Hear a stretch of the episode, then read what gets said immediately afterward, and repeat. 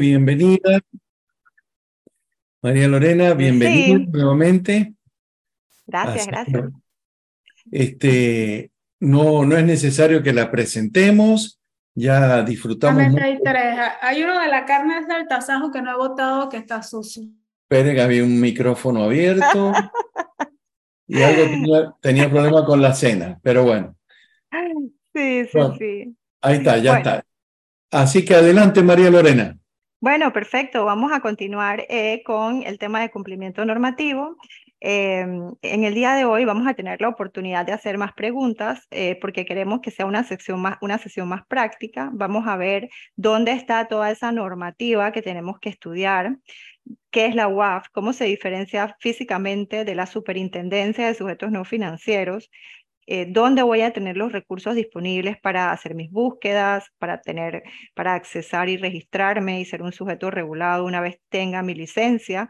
Y para eso, eh, igual también me pueden interrumpir. Yo quiero que sea una sesión mucho más interactiva, que no sea una charla lineal y que podamos compartir y que puedan ustedes entender em, todo lo que eh, conlleva ser un profesional de los bienes raíces hoy en día. Entonces vamos a hacer brevemente, solamente un breve, breve repaso de algunos conceptos básicos, solamente como para ponernos en contexto y seguir adelante. Eh, recordando pues que el blanqueo de capitales es esa limpieza que le damos a un dinero que tiene un origen ilícito y que ese origen ilícito puede estar vinculado con muchos delitos precedentes. Eh, pueden ser el estafa, el robo internacional de vehículos, el hurto, cualquier tipo de delito grave que genere recursos. Incluso eh, la evasión fiscal también genera recursos y puede ser también blanqueo de capitales.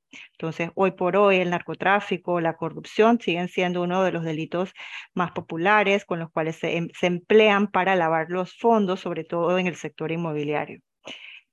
Em, importante eh, que entendamos que también hay tres etapas, o sea, hay tres claves fundamentales en el que se desarrolla ese delito, que es la primera etapa, que es la colocación, donde esos fondos ingresan a la economía. Eh, ¿Cómo ingresan? Eh, a través de dinero, a través de dinero que va a sufrir un proceso de transformación. Quizás que esté en otro país y va a llegar a Panamá a través de distintos medios. Luego de eso se van a crear etapas o diferentes estratificaciones o capas para disfrazar o para hacer diferentes tipos de inversiones y poder colocar esos fondos en la economía e invertirlos. Luego, al final, que es la tercera etapa, es la parte de la integración, cuando ya todo ese dinero ilícito se integra formalmente dentro de la economía. Ajá, entonces, claro, cuando tengan su licencia es que se tienen que registrar en la UAF. Ahorita mismo están aprendiendo para poder pasar el examen y sacar, sacar su licencia y luego entonces poder registrarse en la UAFI en la superintendencia. En este momento entonces lo que tienen que hacer es aprenderse esos conceptos para que en el examen sean súper exitosos y puedan pasar. Entonces todo esto tiene un antecedente internacional en las Naciones Unidas, todas las convenciones internacionales que Panamá ha suscrito para controlar el delito, les ha, ha sido ha dado como resultado que nosotros tengamos que implementar sistemas que controlen el trasiego del dinero ilícito dentro de nuestra economía. El Grupo de Acción Financiera Internacional es la, es la GAFI, que es el organismo que evalúa, es como el auditor, que nos evalúa y establece si estamos cumpliendo o no con el, eh, todo lo que es la normativa del blanqueo, si es obligatorio el registro. Pero también es importante que antes de registrarse entiendan, porque luego estas preguntas que puede ser que sí o puede ser que no vean el examen, eh, no las sepan, entonces no vamos a poder registrarnos. Pero eso lo vamos a hacer ahorita mismo, no se preocupen, en unos minutitos ya vamos a ir a el tema de registro, al tema de la UAF, cómo se ve todo. Eso de una vez lo vamos a hacer. Eh, bueno, la OCDE, que es otra organización internacional que también eh, imprime cierta, eh, ciertos requisitos en los países y Panamá quiere ser parte de la OCDE, entonces para eso tenemos que mantenernos en transparencia, sobre todo en la parte fiscal.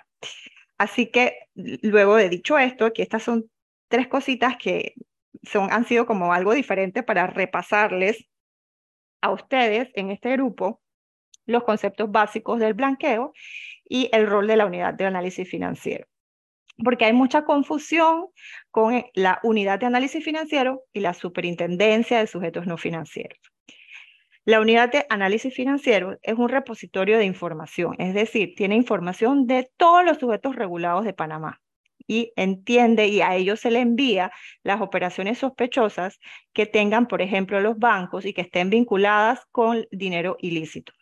Y también se envían los reportes de efectivo o de cuasi efectivo, si es que usted acepta efectivo como pago.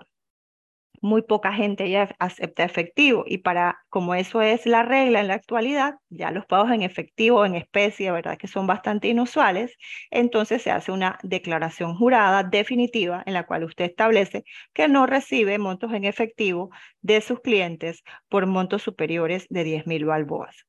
Esa suma de 10 mil dólares es una suma que se va a repetir en todo el contexto del blanqueo de capitales.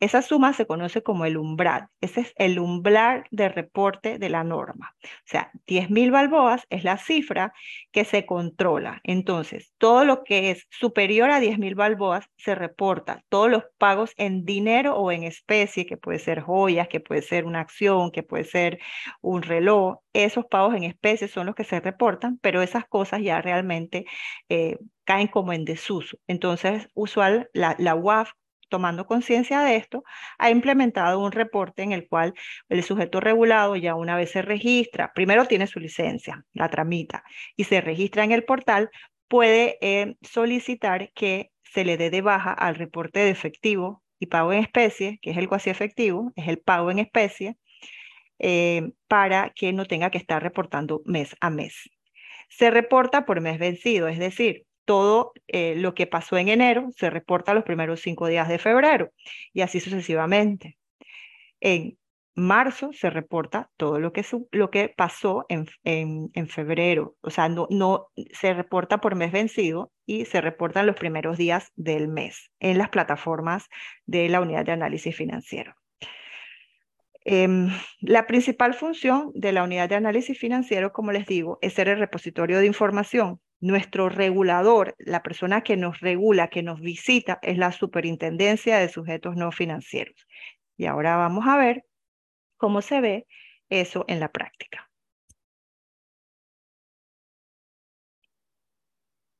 Vamos a Internet. Deme un minuto.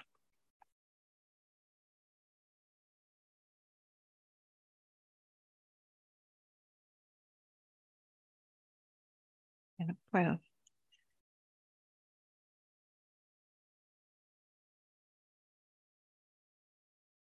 Listo.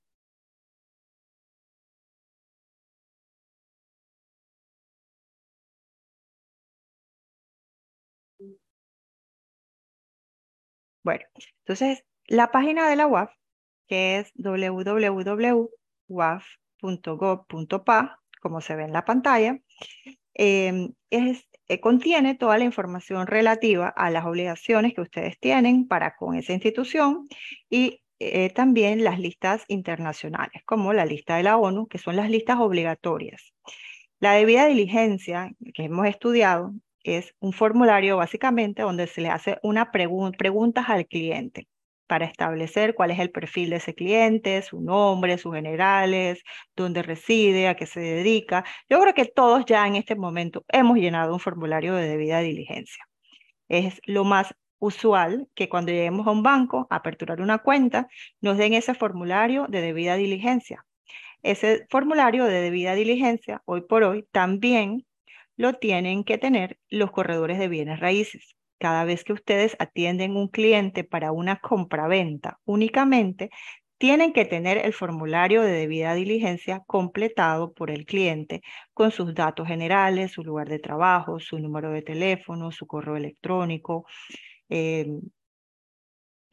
o sea, por ejemplo, cuál sería, por ejemplo, su salario actual, si es independiente, si es asalariado, acompañarlos de la cédula o del pasaporte si es extranjero si es una persona jurídica eh, que lo contrata, entonces eh, la, em, el pacto social de esa persona jurídica, el aviso de operación, la cédula del representante legal y una declaración de quién es el beneficiario final de esa persona jurídica. En el caso de que ya todo eso esté completo, usted pasa a revisar a la persona con la cual usted va a hacer el negocio. Y para eso usted se va a la página de la unidad de análisis financiero y voy a regresar a lo que em, dice, usted va a cliquear en la pestaña que dice listados internacionales y nacionales. Entonces, usted va a cliquear en buscador lista ONU.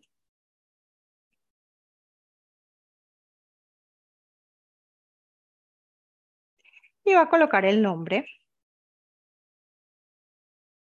Cualquier nombre, voy a inventar uno.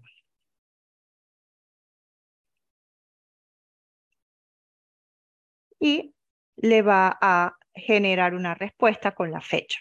Usualmente lo que hacemos allí es hacer un print y grabar que hemos buscado a esa persona en la lista de las Naciones Unidas. Entonces, ya obviamente nos salen algunos resultados que no son em, el nombre que yo busqué. No es Alex Niño, son resultados porque ellos realmente siempre colocan como resultados aleatorios para que uno sepa que la persona no está listada. No te va a decir no, no, no, está. Esa es la única lista que quizás tenga esa característica.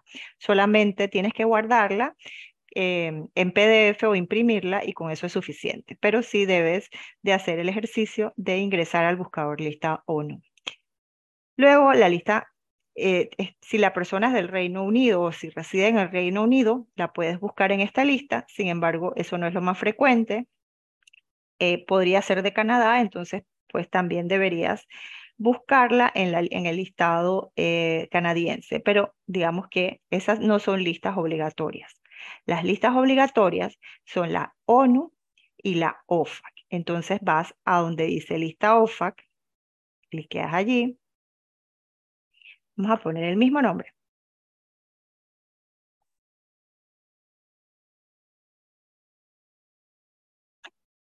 Quería poner otro nombre. Voy a ponerlo para ver qué pasa. Cuidado, María Lorena, la otra vez me pusiste a mí y salí yo ahí en la lista. ¿Verdad? Yo también me pongo y a veces tengo hasta miedo. Ay, mira, no sale. Entonces, mira, no sale en la lista OFAC. Entonces, eh, esta lista es una lista em, de individuos que han sido eh, sancionados por los Estados Unidos en temas eh, de blanqueo de capitales. Ellos eligen a quién meten, ellos eligen a quién sacan, definitivamente. Entonces, em, esos son, hay personas que yo no sé, hay personas que no están, que me sorprende, pero hay personas que ya no deben estar, que sí aparecen. Entonces, este, es algo como particular, ¿no? De los americanos, pero es una lista que es obligatoria y las personas que aparezcan en esa lista no pueden ser nuestros clientes. Entonces, ya lo saben. O sea, no pueden vincularse con, em, con empresas em, locales, ¿no? Ese es el criterio de la unidad de análisis financiero. Hay que buscar entonces, en resumen, en, en la lista OFAC y en la lista de las Naciones Unidas.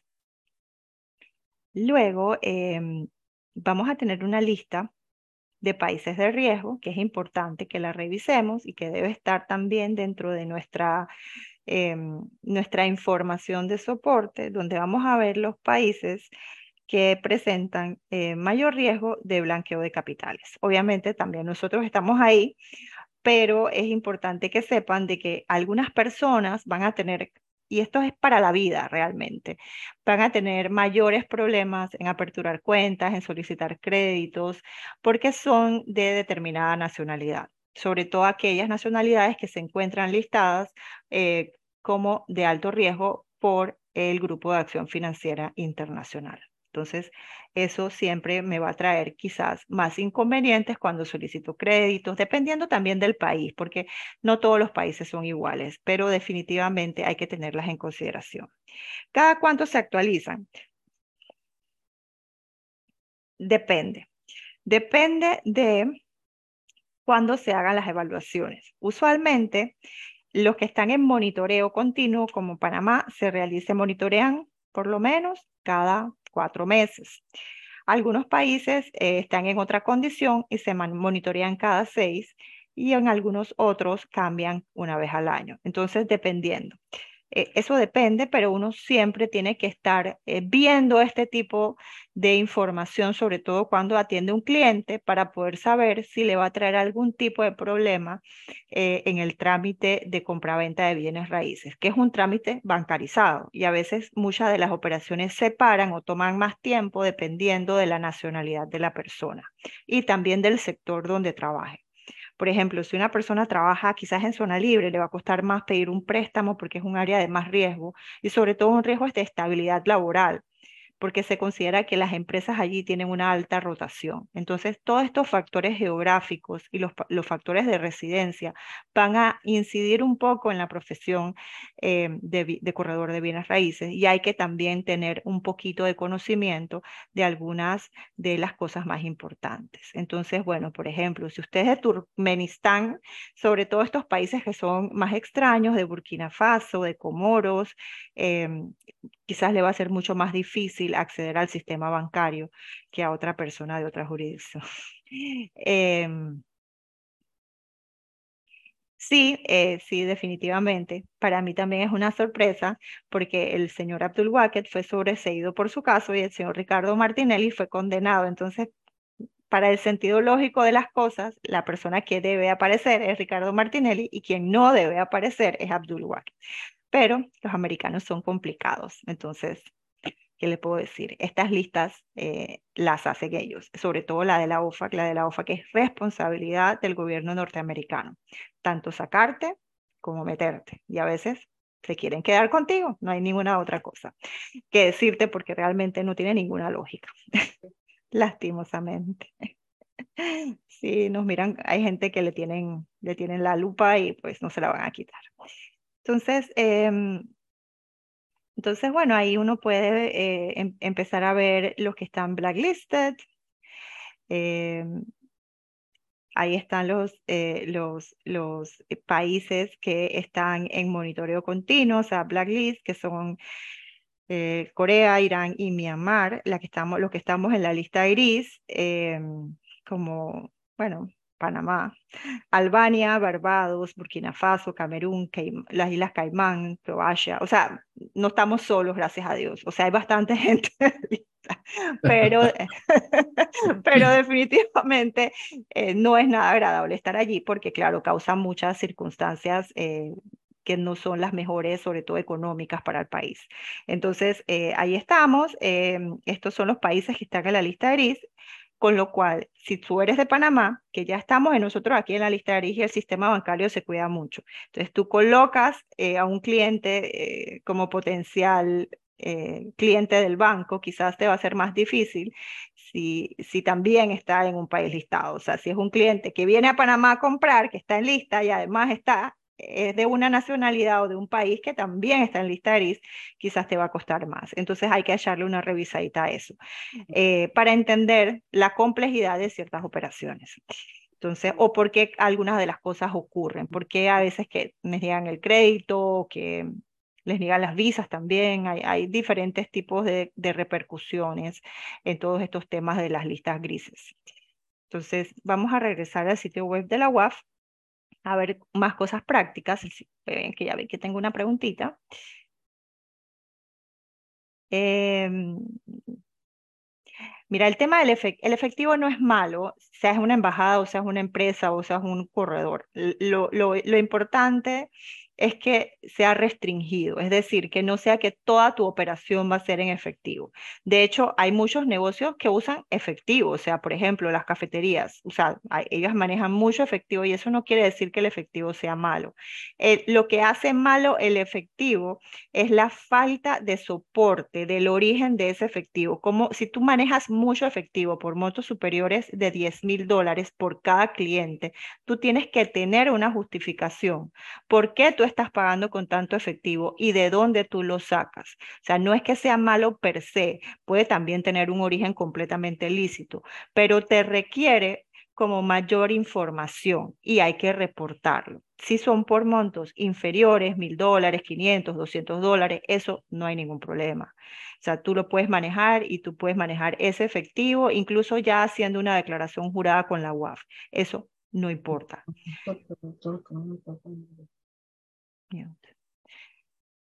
Em, otra cosa importante, que en el sitio web de la UAF van a ver todas las normativas, todas las leyes o los compendios de las leyes eh, actualizados em, del tema del blanqueo. Entonces, por ejemplo, hay muchas leyes que se van a tener que leer para el tema del examen y pues aquí las pueden encontrar. Las pueden encontrar todas. Yo me fui aquí donde dice, cliqué donde dice normativa A, AL, CFT y ahí están todos los, eh, todas las leyes, los decretos, están también las guías, eh, ahí está Em, cómo se hacen los reportes de las alertas. Si usted, por ejemplo, tiene una alerta, si usted tiene un cliente que usted se asustó, eh, cuáles son las leyes más importantes. Yo, en mi opinión, debe leerse la ley 23 a profundidad.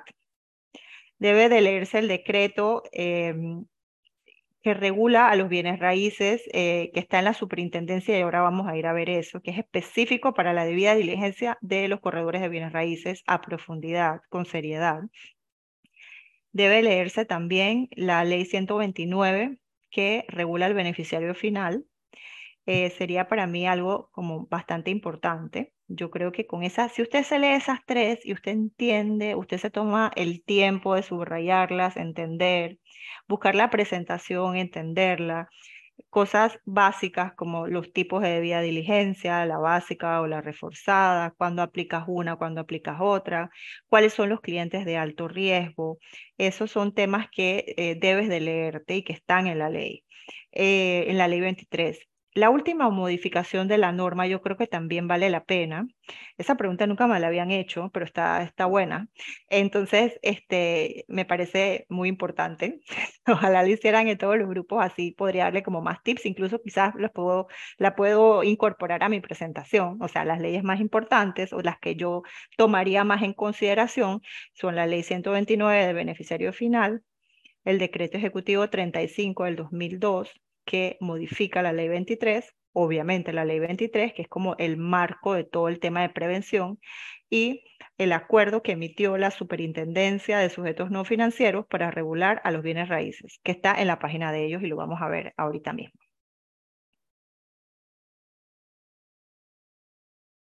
Sí, por eso sí, yo lo entiendo. Pues ahí, ahí se la resumí en cuatro, así que creo que es menos que el leerse todo el material, o sea, todo lo demás, porque hay mucho. Entonces, eh, acá, ya para la vida, hay temas de señales de alerta, o sea, qué cosas si me pasan, tengo que estar pendiente, o sea, tengo que eh, identificar. ¿Usted quiere que yo repita? Bueno, yo repito y les voy a escribir para, para que le puedan tomar una fotito al chat. Yo pondría la ley 23, la última modificación, que está en el decreto 35 de 2022, que es la, esa, ese decreto es súper importante que lo lean, porque ahí se establecen eh, con mucha más claridad qué es la debida diligencia, qué cosas tengo que tener, eh, qué es la, ampliada, la básica, la reforzada, cuánto las tengo que hacer. Eso, eso es súper importante. Ay, mira, Mara Virginia, eres súper rápida, gracias. Así que eso es importante, los tipos de debida diligencia. Eh, a quién, o sea, por ejemplo, el tema de los reportes que se envían a la unidad de, eh, de, análisis financiero, que son los de efectivo y cuasi efectivo, y los reportes de operación sospechosa.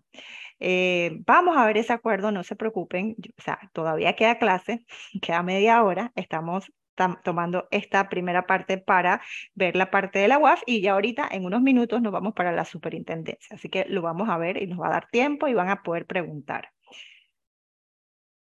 En el tema de las señales de alerta, cuando a uno le pasa algo, uno puede reportar a la UAF y puede hacer un reporte de operación sospechosa o puede generar una alerta que, eh, que va, es como algo mucho más chiquito. O sea, yo me leo las señales de alerta y envío un correo a la unidad de análisis financiero diciendo pues que algo eh, relacionado con alguna de estas señales de alerta me ocurrió en mi eh, profesión. Entonces eso es importante.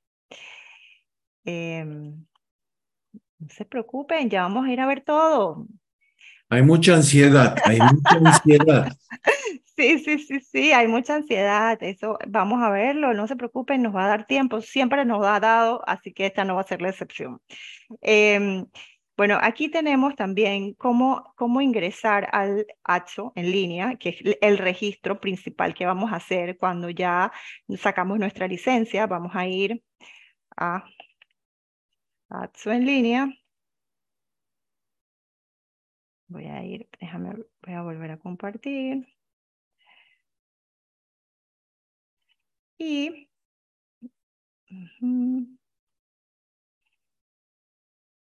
es un sitio de la UAF donde, eh, y lo pueden, podemos copiarlo en el chat,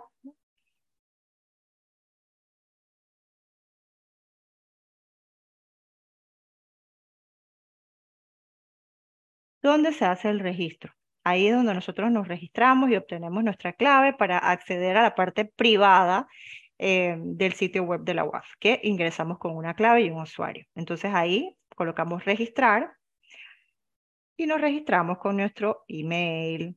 Ahí está, mira todos mis emails, nuestro password, confirmamos el password, nuestros nombres, nuestra em, cédula, em, nuestra fecha de nacimiento, el cargo que es corredor de bienes raíces, ahí eh, colgamos nuestra cédula, nuestro número de teléfono y creamos un usuario. En 24 horas aproximadamente nos va a llegar una confirmación y em, nos va a llegar entonces el acceso a la, la el área donde em, vamos a acceder con la clave y ese password, o sea, el correo electrónico y una clave de acceso que nos va a dar la misma unidad de análisis financiero a través de un correo de notificación y vamos a poder enviar nuestros reportes y comunicaciones. O sea, vamos a contestar las listas de las Naciones Unidas que nos llegan por correo.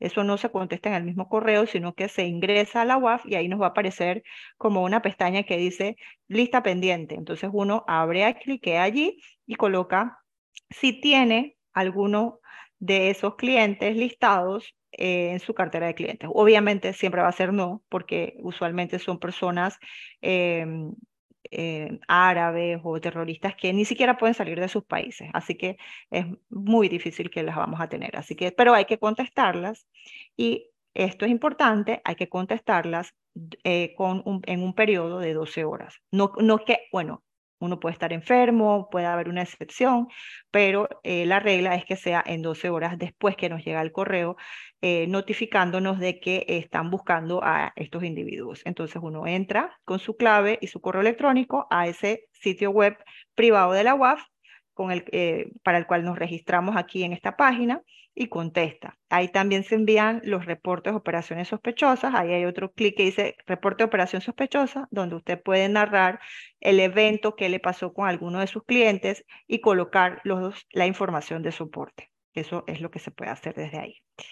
Entonces, ya nos fuimos con la, la, en línea.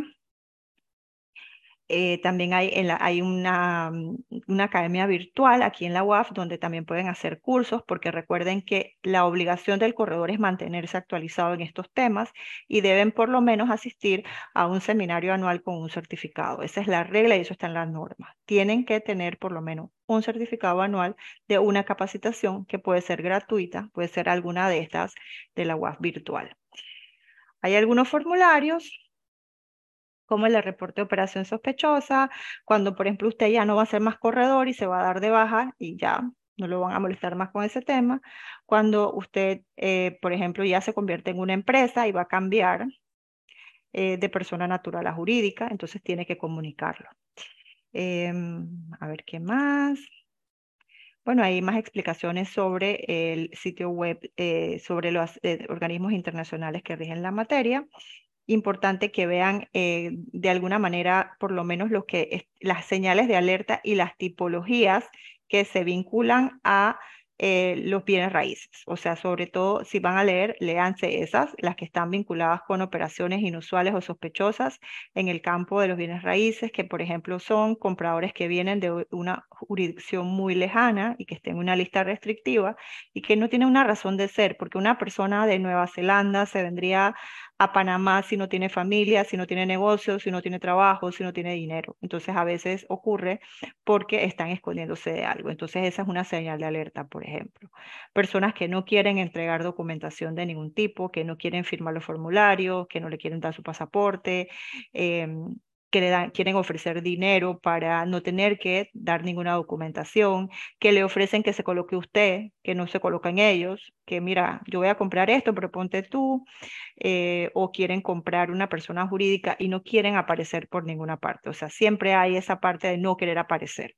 Eso es una de las primeras señales alerta de que algo puede estar ocurriendo. Eso es como un resumen breve de las tipologías, pero ahí hay muchas más.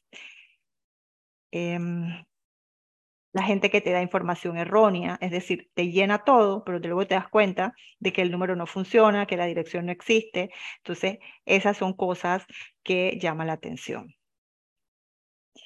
o si las buscas en Google, te aparecen noticias negativas. O sea, por ejemplo, si buscas a Ricardo Martinelli, aunque no aparezca en OFAC, está lleno de noticias negativas, tiene una condena, entonces definitivamente no es un cliente que pudiese yo tomar sin tener una consecuencia. O sea, yo lo puedo tomar como cliente, pero el problema es que luego yo voy a tener que dar cuenta sobre la actuación de ese cliente para conmigo y con qué fondos pagó esa persona ese inmueble que compró. Entonces, ese es el problema de tomar clientes de alto riesgo, que uno queda metido en el, en, el problema, uno se vuelve parte de ese problema. No sé si lo ven, voy a volver a, compartir, porque ya nos vamos a ir para eh, el registro único. Bueno, este es que el tema de actualidad es el beneficiario final para la superintendencia de sujetos no financieros. Eh, la superintendencia es el regulador que nos visita. Sirve fallas en nuestra gestión, nos coloca multas. Eh, y es como que esa persona que sí está en el día a día de la relación eh, del sujeto regulado y la autoridad. La UAF realmente no visita a nadie, no te pone multas, eh, simplemente hay que mandar la información y si no la mandas, ellos le comunican entonces a la superintendencia de que te visite y que te revise porque algo pudiese estar ocurriendo contigo. Y si encontrar faltas, entonces colocan las multas a través de un proceso que se llama proceso sancionatorio. Tú tienes cómo defenderte, también lo puedes hacer, pero usualmente duro que den su vaso a torcer. Una vez inician el proceso, el resultado es una multa. Las multas van desde 5 mil dólares en adelante para los independientes, dependiendo de la gravedad y la reincidencia. Aquí también van a haber muchas leyes, sobre todo leyes y resoluciones emitidas por ellos mismos, que no están en ningún otro sitio web. Aquí yo cliqué aquí marco legal, resoluciones, ¿lo vieron? Y luego resoluciones de junta directiva. Está pensando, ya va a abrir. Allí vamos a ver por fecha todas las resoluciones que ellos emiten para regular a los diferentes sujetos eh, no financieros, porque ellos no solamente regulan a los corredores, sino a todos los sujetos no financieros de la República de Panamá, incluyendo los abogados, los contadores, las promotoras, las constructoras, los casinos, o sea que tienen muchos sujetos regulados. Entonces ellos han emitido decretos sectoriales para cada eh, industria, cada sector económico. Ustedes, están bajo este decreto del sector inmobiliario, que es el 1 del 2015, fue uno de los primeros que se emitió. Y cliquean aquí. Y ese es el decreto que usted debe de eh, leer a conformidad junto con la ley 23 y el acuerdo 35, que ya lo vamos a ver. No se desesperen, que ya lo vamos a ir para allá y queda tiempo. Queda tiempo también para darle una revisadita. Entonces, este decreto es el 1 del 2015, de agosto, eh, fue emitido por la superintendencia. En ese momento se llamaba intendencia y hoy se llama superintendencia, es más grande, entonces se llama super. Em, regula a todo el sector, no solamente a los corredores, sino a los promotores, a los agentes inmobiliarios y a los corredores de bienes raíces. Cuando intervienen en transacciones para sus clientes concernientes a la compraventa. O sea que los alquileres no están regulados. O sea que eso es, eso es como una preguntita ahí, como yo la haría pues en el examen. En el tema de las empresas dedicadas al ramo de la construcción, eh, las empresas que están reguladas son las contratistas generales y especializadas. Entonces ahí tenemos definiciones, o sea, quién es un corredor, que siempre debe ser idóneo, quién es el cliente, eh, que es la persona natural o jurídica con la cual uno realiza negocios eh, de corretaje de forma habitual o ocasional em, para la compra de bienes inmobiliarios, compra y venta. O sea que puedo ser el que representa al, comprador como el que representa al vendedor. Ambos deben hacer su debida diligencia y compartirla. O sea, nosotros, en, por ejemplo, incluso cuando yo participo en compraventas y soy abogada, no soy corredora, el la empresa de bienes raíces me solicita la diligencia del cliente a que yo represento. Si ellos tienen al vendedor y yo tengo al comprador, me solicitan la debida diligencia. O sea, usualmente eh, compartimos esa documentación, o sea, para que tengamos la debida diligencia de la transacción entera. Ahí también la definición, la aclaración de qué es el cuasi efectivo, de cuáles son las empresas, otras empresas reguladas, que son las otras empresas del sector de construcción, y cuando... los judíos tienen un secreto para...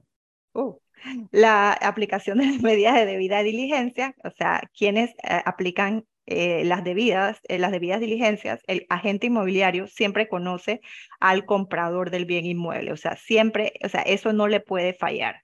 Al comprador siempre se le debe de hacer, eso no puede fallar. Yo recomiendo que se le hagan a ambas personas, pero el agente inmobiliario debe siempre hacer la debida diligencia del que compra el bien inmueble, cómo esa persona o con qué fondos va a pagar, si tiene la justificación para poder comprar el bien inmueble que, quiere acceder, em, si entrega toda la documentación y buscarlo en listas restrictivas. Y como aquí dice, la debida diligencia ampliado reforzada incluye entonces información eh, adicional o visitas para poder entender el propósito, uso y destino de ese bien inmueble que desea ser adquirido. Entonces, ahora bien, aquí están algunas de las medidas de debida diligencia.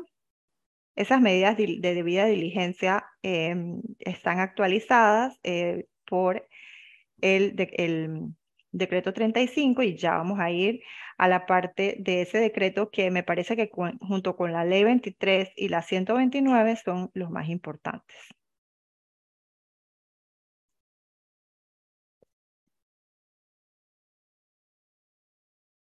Bueno, aquí está la ley 23. Vamos a ver si está el decreto 363. Aquí está el 35, que es uno de los últimos. El decreto 35 actualiza la ley 23, o sea, es como la, última actualización de la ley 23 y clarifica muchos elementos de la debida diligencia. Y aquí está, decreto ejecutivo 35 del 6 de septiembre del 2022.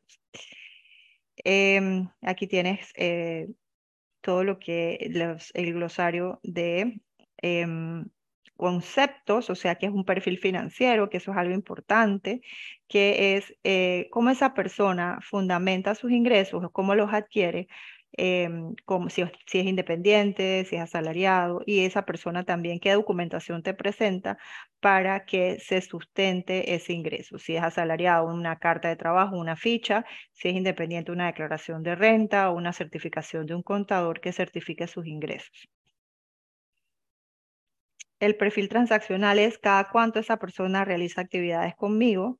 La renuencia, que es cuando la persona no quiere entregar información y cuando no alguien no te quiere entregar información, la operación no se puede realizar.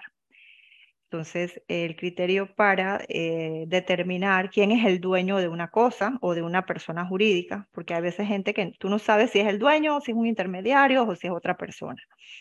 Entonces, el criterio es, eh, para los no financieros, es todo aquel que tenga más del 25% o la persona que paga, o sea, la persona que en efecto emite el cheque. Ese para ti es el controlador efectivo de una persona jurídica.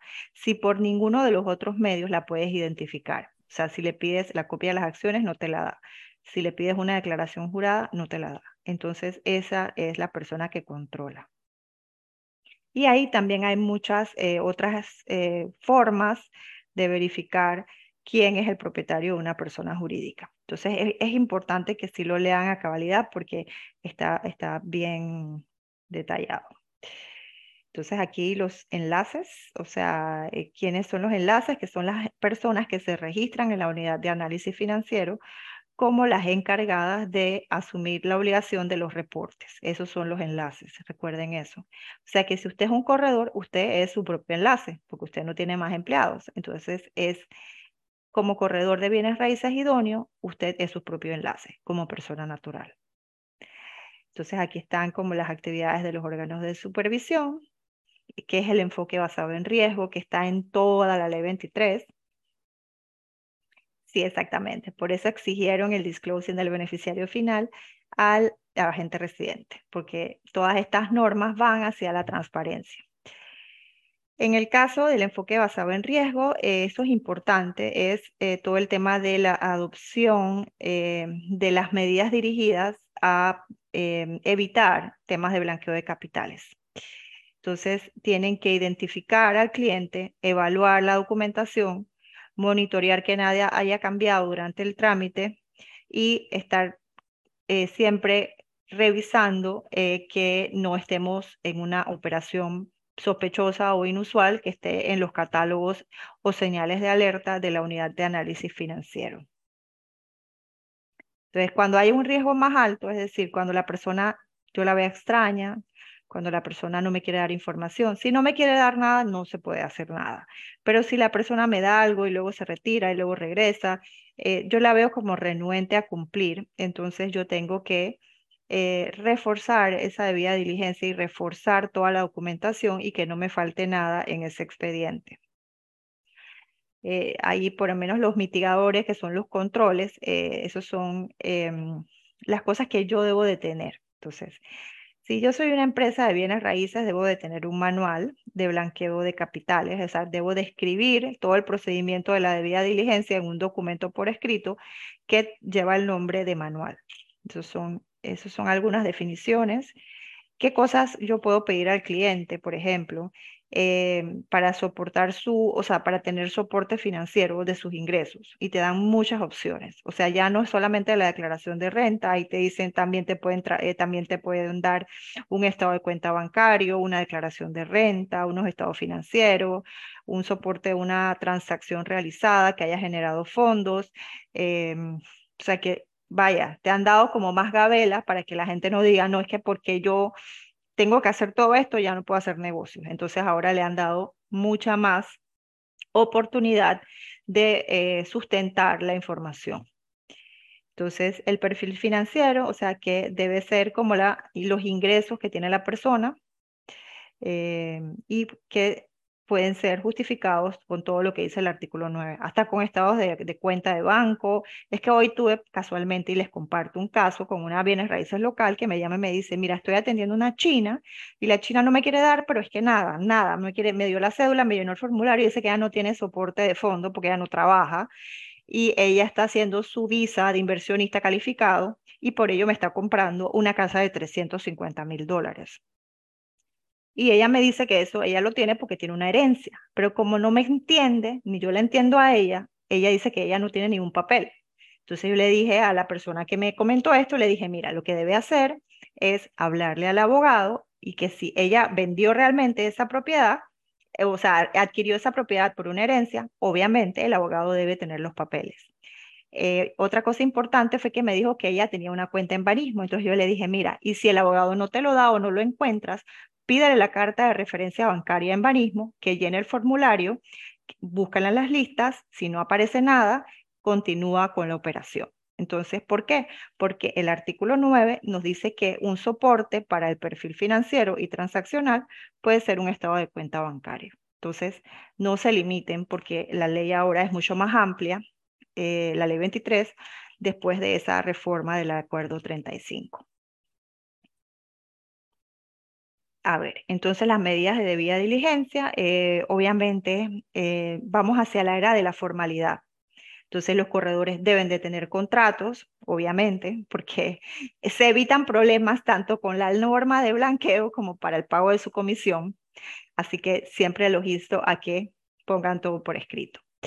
Cuando eh, reciben efectivo, establecer bien de dónde provienen esos fondos y en la medida de lo posible que el cliente deposite directamente en banco. O sea, no, no cargar ustedes el efectivo ni hacerse responsables de esos depósitos. Em, otra cosa importante es que la persona quiera realizar operaciones para las cuales no, no puede sustentar. Entonces, si la persona quiere comprar, por ejemplo, una casa de un millón de dólares y gana mil, definitivamente esa operación no se puede realizar porque no tiene el perfil financiero para hacerlo. Un extranjero que recibe un salario in situ, pero su pago mayor lo recibe en su país de origen, debe presentarte un sustento de el pago que recibe en su país de origen y con eso no hay ningún problema.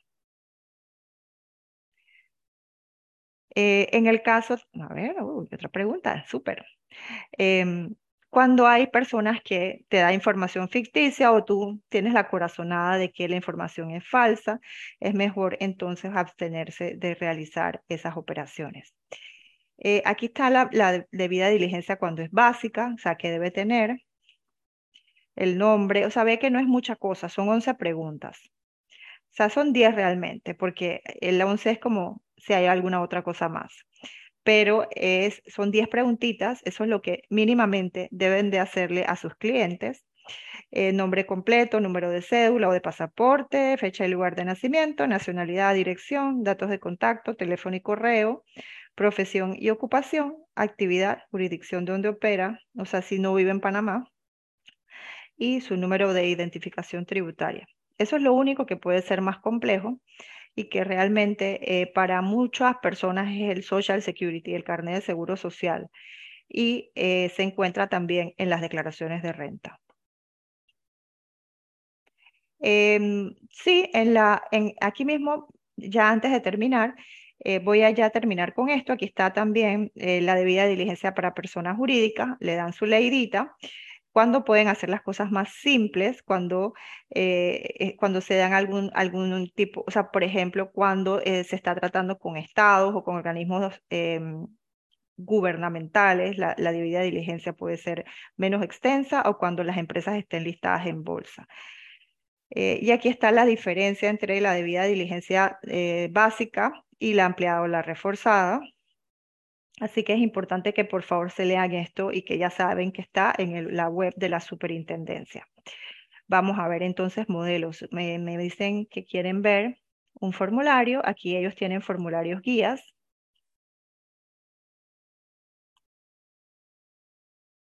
Este es para una debida diligencia ampliada o reforzada, porque la básica son solamente esos 11 preguntas. Así que, pero si quisieran, pues pueden bajar este formulario y llenarlo eh, para que lo puedan utilizar. Y está ahí, está aquí en el sitio web. Voy a regresar para las personas que no lo vieron. Fui a información útil y fui entonces a formularios guías.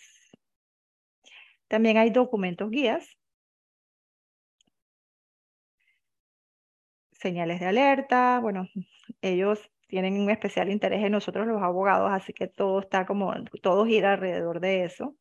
Estos son los formularios de operaciones sospechosas que son de la UAF. Sí, la debida diligencia contiene todo lo necesario que usted debe hacer para no tener problemas con ninguna, eh, con ninguna operación de compra-venta. Recuerden, los alquileres no llevan eso, es opcional, pero es obligatorio para las compraventas.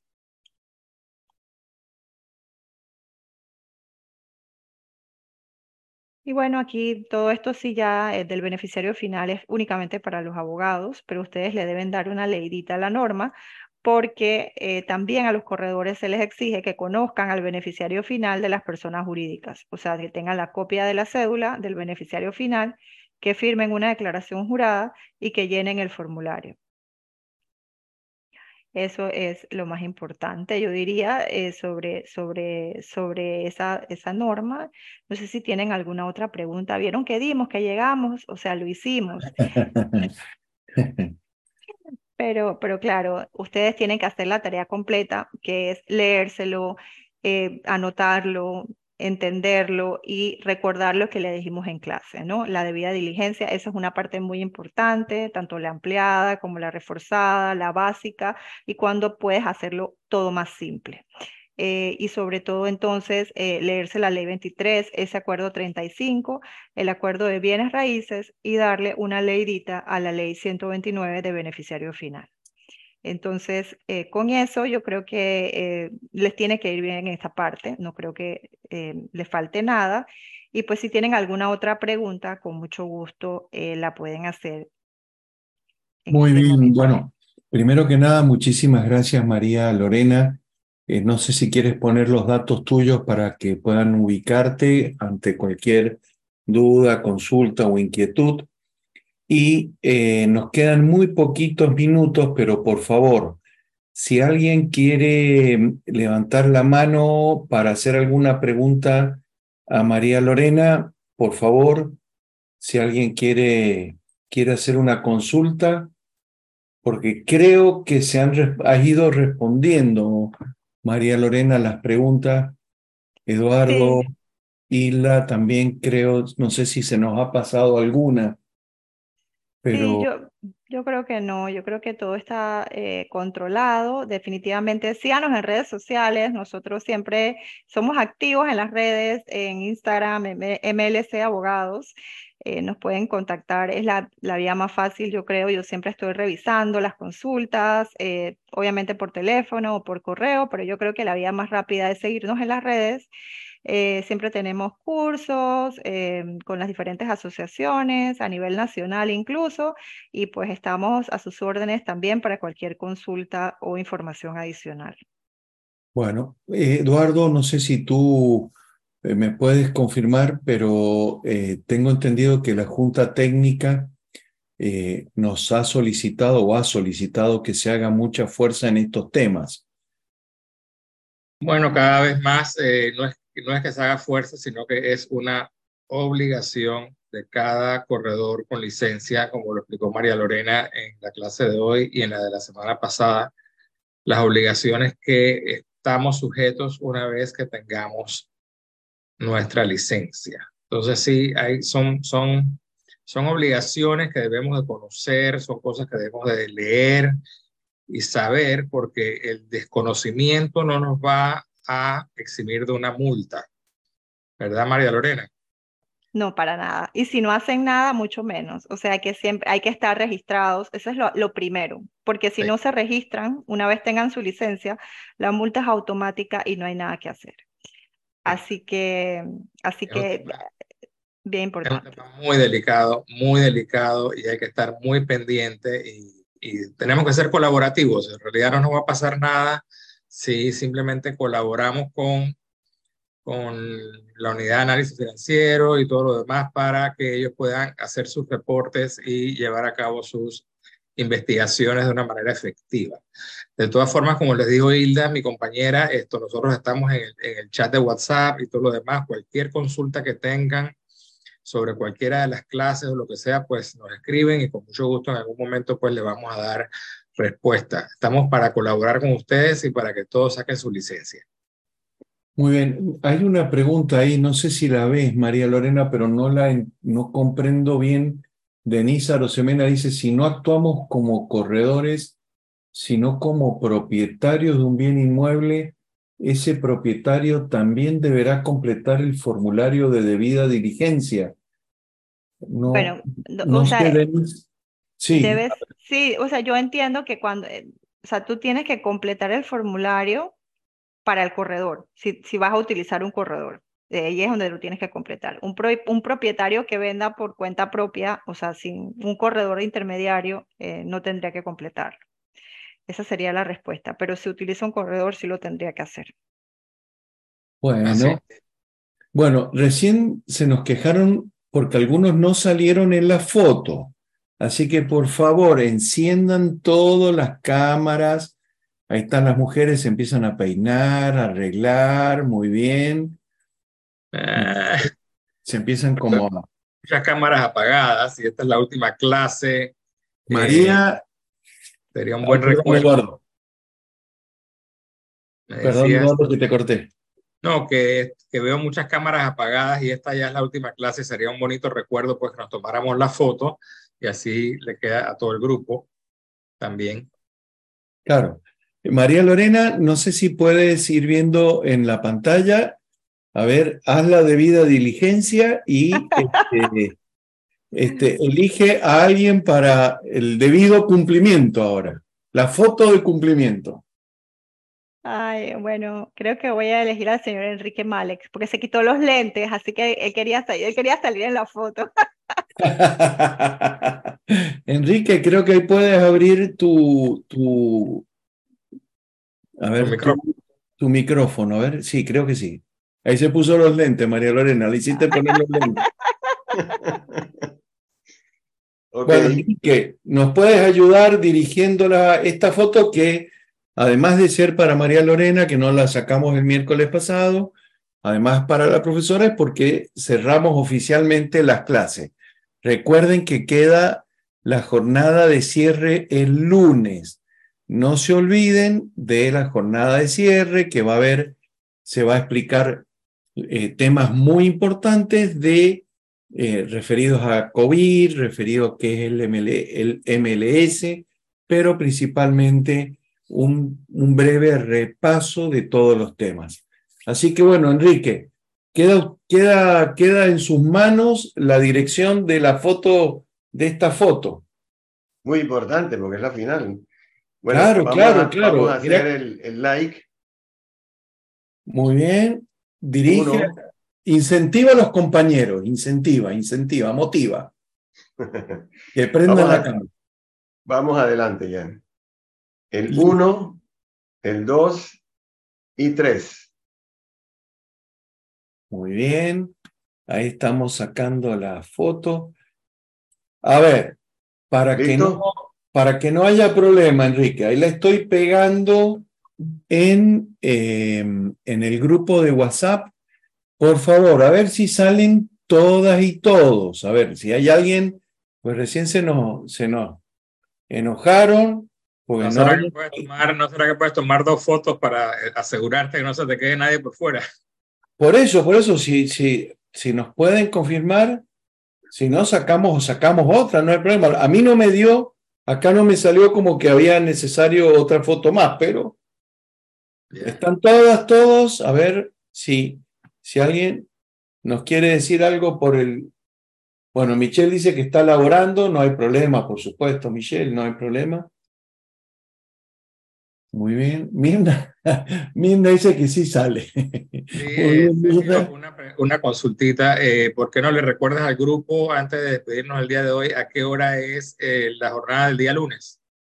Por favor, el día lunes es en el mismo link que hemos venido teniendo siempre y es a partir de las 6 p.m., ¿sí? Hora Panamá. Este, vuelvo a decir, es, la jornada de, de cierre, se, dan, se van a dar algunas recomendaciones, eh, algunos este, datos que son importantes y como les decía, este, entender un poco más el mundo de real estate en Panamá desde lo que hace a COVID, lo que es el MLS y obviamente eh, los principales eh, temas para que ustedes se preparen para la, eh, el examen. Y Eduardo, sería importante que vayan preparando los grupos, los grupos de trabajo armen grupos. Nosotros hemos tenido experiencias muy positivas con grupos de cinco, seis, siete personas. Entre ustedes van armando sus grupos de WhatsApp eh, y cada, cada en el grupo, ¿por qué decimos seis o siete? Porque son seis o siete los temas principales. Hay, hay más temas, pero son los temas principales. Entonces, cada uno de ustedes se especializa en un tema y lo va y lo va ayudando a los demás. Así, de esa manera, todos ustedes este, se va generando un ambiente colaborativo. Hagan el simulador, no solo en forma individual, háganlo en grupo el simulador. a eso también hemos tenido experiencias muy positivas de que uno ha estado presentando la pantalla con el simulador y el resto contestando. Este, hay muchas técnicas y, y metodologías que pueden, que pueden ayudar, así que aprovechen. Isla, no sé si quieres comentar algo, Eduardo, María Lorena, tus últimas palabras respecto a este tema. Bueno, eh, bueno por mi parte, eh, ah, bueno, perdón. Ah, no, está bien. No, pero bueno, para cerrar entonces, este, no dejen de leerse las normas indicadas eh, y también mantenerse actualizados. O sea, importante que no se olviden después del examen y que pues siempre se mantengan actualizados. Perfecto, porque cambia mucho, ¿no? Sí, Hilda, ibas a hablar, Hilda. Sí, por mi parte, pues el grupo de WhatsApp va a quedar abierto y a su disposición. Vamos a estar activos para consultas relativas al tema y apoyarlos en todo para que pasen el examen. Eh, les recomiendo que terminen el curso en vía web, que vayan a hacer el examen en la prontitud que puedan porque los temas están frescos. Y bueno, eh, que hagan los grupos de trabajo, quedamos a su completa orden. Suerte a todos y pues acá tienen un grupo dispuesto a apoyarlos en todo. Bueno, entonces ya todos podemos abrir el, el, micrófono y aunque se produzca caos, nos saludamos. Muy buenas noches, nos vemos el lunes. buenas noches a todos. Hasta el lunes. Si Dios quiere.